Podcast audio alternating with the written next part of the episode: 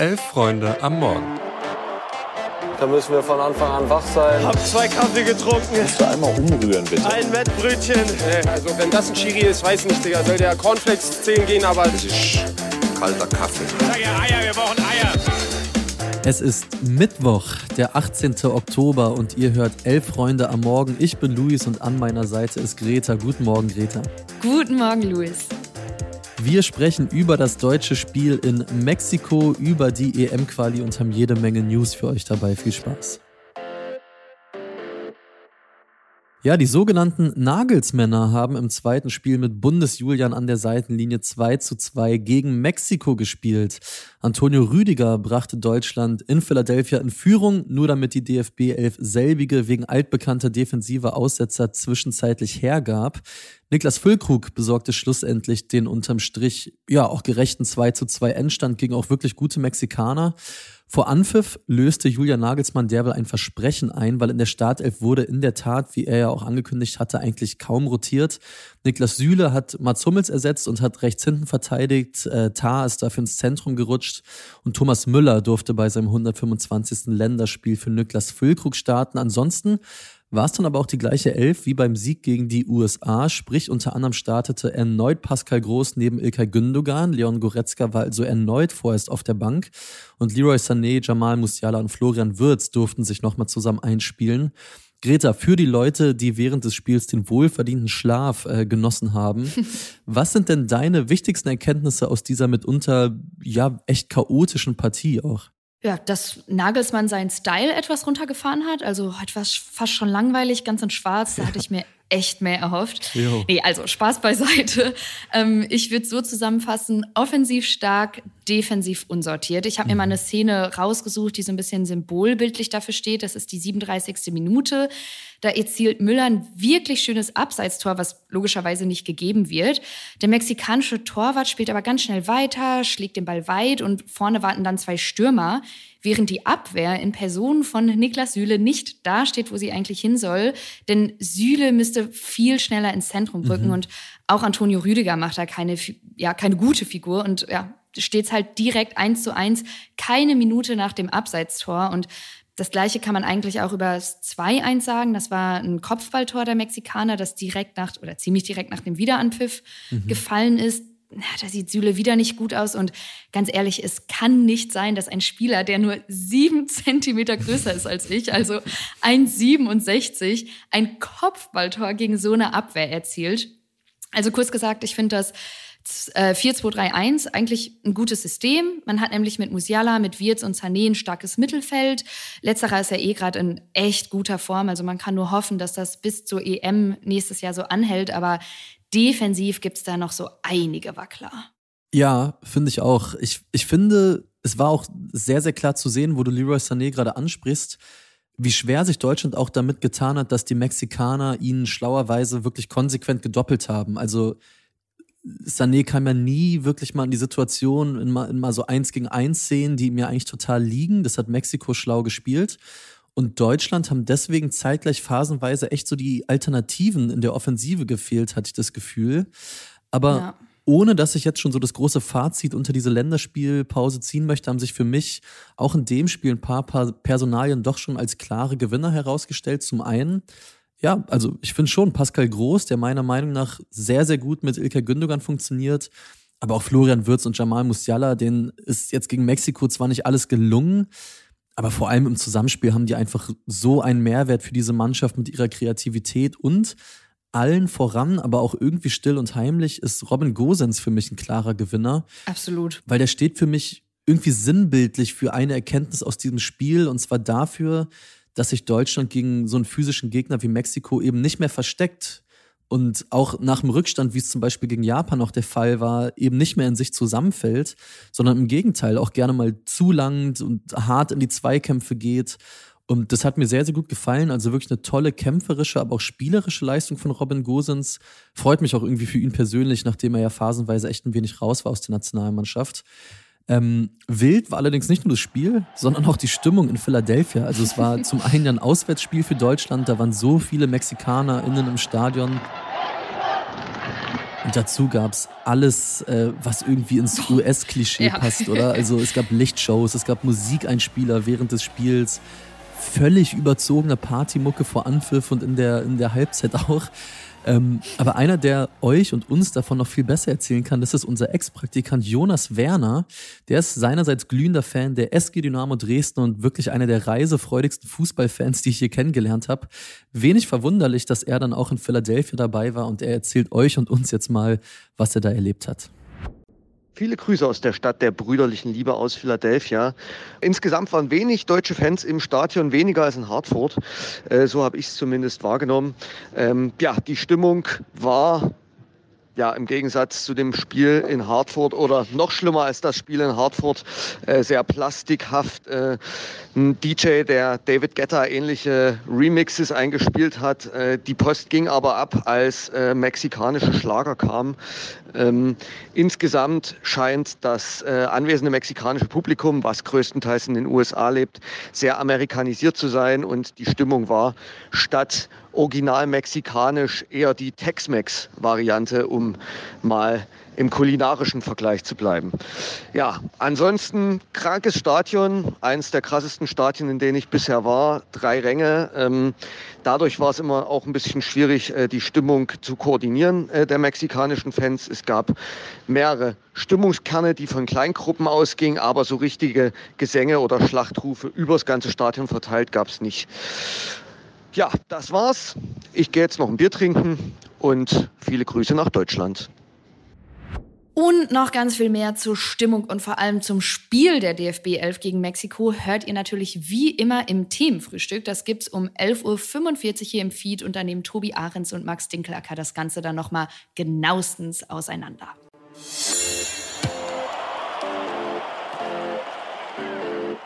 Jetzt geben wir euch doch mal einen Überblick über die EM-Quali, denn die wurde gestern Abend ja auch noch gespielt. Mhm. Am interessantesten dürfte da wohl das Spiel England gegen Italien gewesen sein. Denn England schlägt Italien mit 3 zu 1 und ist damit sicher qualifiziert für die EM nächstes Jahr. Dafür hätte aber sogar ein Unentschieden gereicht. Italien hat sogar für eine halbe Stunde geführt, dann gibt es aber einen Foul-Elfmeter für England, den Kane verwandelt und der trifft später sogar nochmal. Insgesamt würde ich sagen, verdienter Sieg möchte aber erwähnen, dass Italien das defensiv zum Teil echt gut gemacht hat, also kompakt gestanden. Gleichzeitig kam von denen aber offensiv nichts und England hat also keine Probleme, da irgendwelche halbgaren italienischen Angriffe wegzuverteidigen und äh, zur gleichen Zeit halt auch die offensive Klasse durch Kane, durch Bellingham, auch durch mhm. Rashford, der auch noch trifft und da kann Italien halt nicht gegen ankommen. Die standen sowieso unter Druck aus mehreren Gründen. Einmal fußballerisch, also vor dem Spiel hatten die schon drei Punkte Rückstand auf England, aber vor allem neben dem Platz gibt es da ja ordentlich Wirbel. Mhm. Ihr erinnert euch, gegen Nicolo Fagioli von Juventus Turin wird wegen potenzieller Sportwetten ermittelt. Jetzt sind auch noch die beiden Nationalspieler Sandro Tonali und Nicolo Saniolo von der Nationalmannschaft abgereist. Auch gegen sie wird ermittelt. Der Verband wollte die schützen und meint, dass die halt so nicht in der Verfassung sein zu spielen. Auch da geht es um illegale Sportwetten. Also bei Italien läuft so gar nicht. Noch dazu stehen die jetzt spielerisch richtig unter Druck. Mitte November geht es dann gegen Nordmazedonien und die Ukraine ran. Also überhaupt keinen Spielraum für irgendwelche fußballerischen Fehler. Kann man denn jetzt aus dem Spiel was mitnehmen im Hinblick auf die EM nächstes Jahr? Oder ist es eher so, okay, bei Italien herrscht Chaos und Favorit England konnte das ausnutzen? Ja, ich glaube eher letzteres. Also ich glaube, die italienische Leistung, die muss man dann wirklich in dem Kontext auch betrachten. Ich bin sehr gespannt, wie das da jetzt weitergeht, weil natürlich diese Ermittlungen und potenzielle Sperren für die Spieler einfach auch erheblichen Einfluss darauf haben werden, ja. wie Italien noch in der weiteren EM-Quali abschneidet. Ähm, aber zu den Engländern, ich lasse mich in dem Fall gerne zu einem kalten und einem vielleicht etwas hotteren Take hinreißen. Erst der kalte. Es hat sich natürlich mit England einer der absoluten Favoriten auch auf den Gewinn der Euro 2024 qualifiziert. Das ist jetzt eine sehr unspektakuläre Meinung. Etwas hotter wird es vielleicht dabei. Jude Bellingham wird am Ende seiner Karriere, wenn er, und ich klopfe auf Holz, von Verletzung verschont bleibt, einer der besten fünf Mittelfeldspieler der Fußballgeschichte sein. Ich sag's einfach. Also ich, ich, das, ich dieser Typ, also kurz für den Hinterkopf, der wird während der EM nächstes Jahr im Sommer 21 und der spielt jetzt schon so dominant, so abgezockt, so viel besser einfach teilweise als alle anderen auf dem Platz. Das, darf ein 20-Jähriger so eigentlich noch gar nicht kennen. Klar, Kane macht zwar seinen Doppelpack, aber allein Bellinghams Dribbling vor dem 2-1, von dessen galaktischen Leistung bei Real ganz zu schweigen.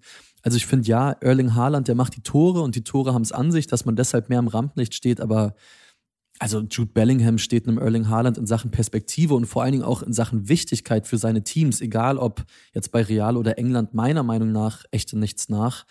Das musste mal raus. Das hatte ich lange schon auf der Seele. Aber Greta, was war ich denn merk's. sonst noch los in der Quali? So einiges. Gucken wir doch mal in die Gruppe H. Da machen Slowenien und Dänemark nämlich große Schritte Richtung EM.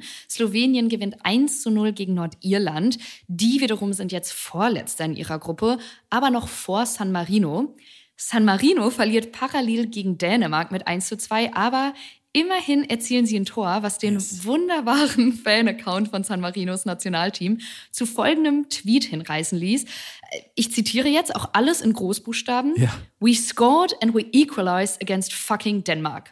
Also der Frust über die Niederlage scheint also nicht so groß zu sein. Ja, klingt ganz danach. Und zum Abschluss äh, noch einmal kurz der Überblick. Jetzt ist ja das EM-Qualifenster vorbei über die jetzt auch ja fest qualifizierten Teams für Deutschland nächstes Jahr. Neben Deutschland natürlich ist er der Gastgeber, sind jetzt acht Teams auf jeden Fall dabei. Ähm, und zwar eben die seit heute qualifizierten Engländer, über die wir ja gerade gesprochen haben, aber dazu eben auch Belgien, Portugal, Schottland, die Türkei, Österreich, Spanien und Frankreich. Noch ein kurzer Zusatz, weil wie absurd so etwas vermeintlich Einfaches wie eine Qualifikation für ein Turnier mittlerweile ist. Und was da in den Tiefen der Regeln eigentlich los ist, das zeigt noch das Beispiel der Iren. Für die macht es nämlich mittlerweile mehr Sinn, ihr letztes Quali-Spiel gegen die Niederlande zu verlieren, weil sie so einfach ihre Chancen erhöhen, dass sie an den EM-Quali-Playoffs teilnehmen können, die sich wiederum durch die Nations League-Platzierung zusammensetzen. Äh, warum und wieso das so ist, das ist so dermaßen kompliziert. Dafür bräuchten wir jetzt hier das Dreifach an Sendezeit. Aber in den Shownotes findet ihr bei Interesse einen Text von den Kollegen vom Kicker, in dem das alles aufgeschlüsselt wird. Das ist eine absolut wilde Geschichte. Und ja, von dieser wilden Geschichte gehen wir zu ein paar anderen Geschichten, weil wir haben noch jede Menge News dabei.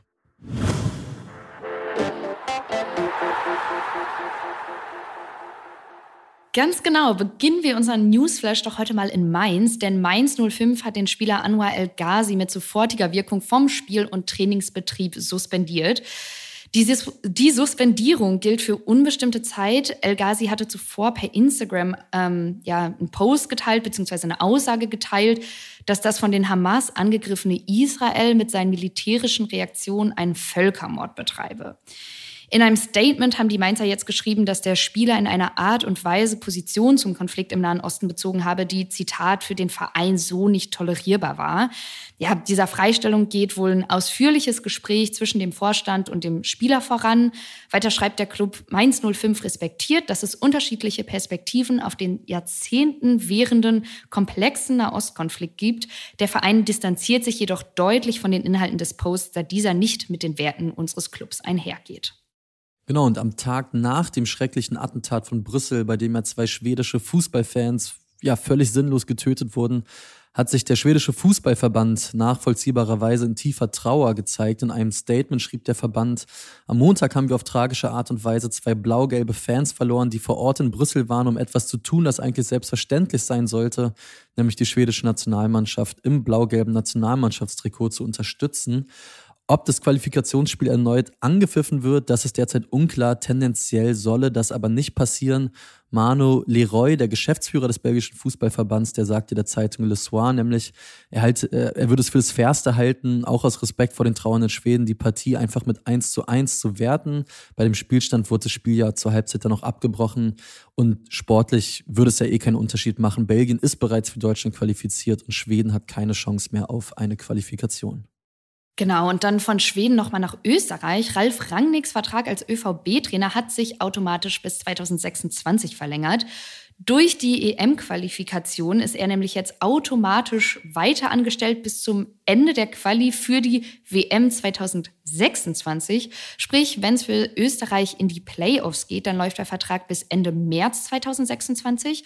Und wenn Österreich dann auch an der WM teilnimmt, würde Rangnick auch automatisch dafür an der Seitenlinie stehen. Also Planungssicherheit beim ÖFB. Und zu guter Letzt noch eine News in Sachen VAR. Und zwar arbeitet der DFB weiter daran, mehr Transparenz in die Entscheidung der Videoschiedsrichter zu bringen. Und der frühere unparteiische und heutige DFB-Innovationsleiter Jochen Drees, der brachte nun nämlich eine App ins Spiel, die es frühestens in der Rückrunde geben soll.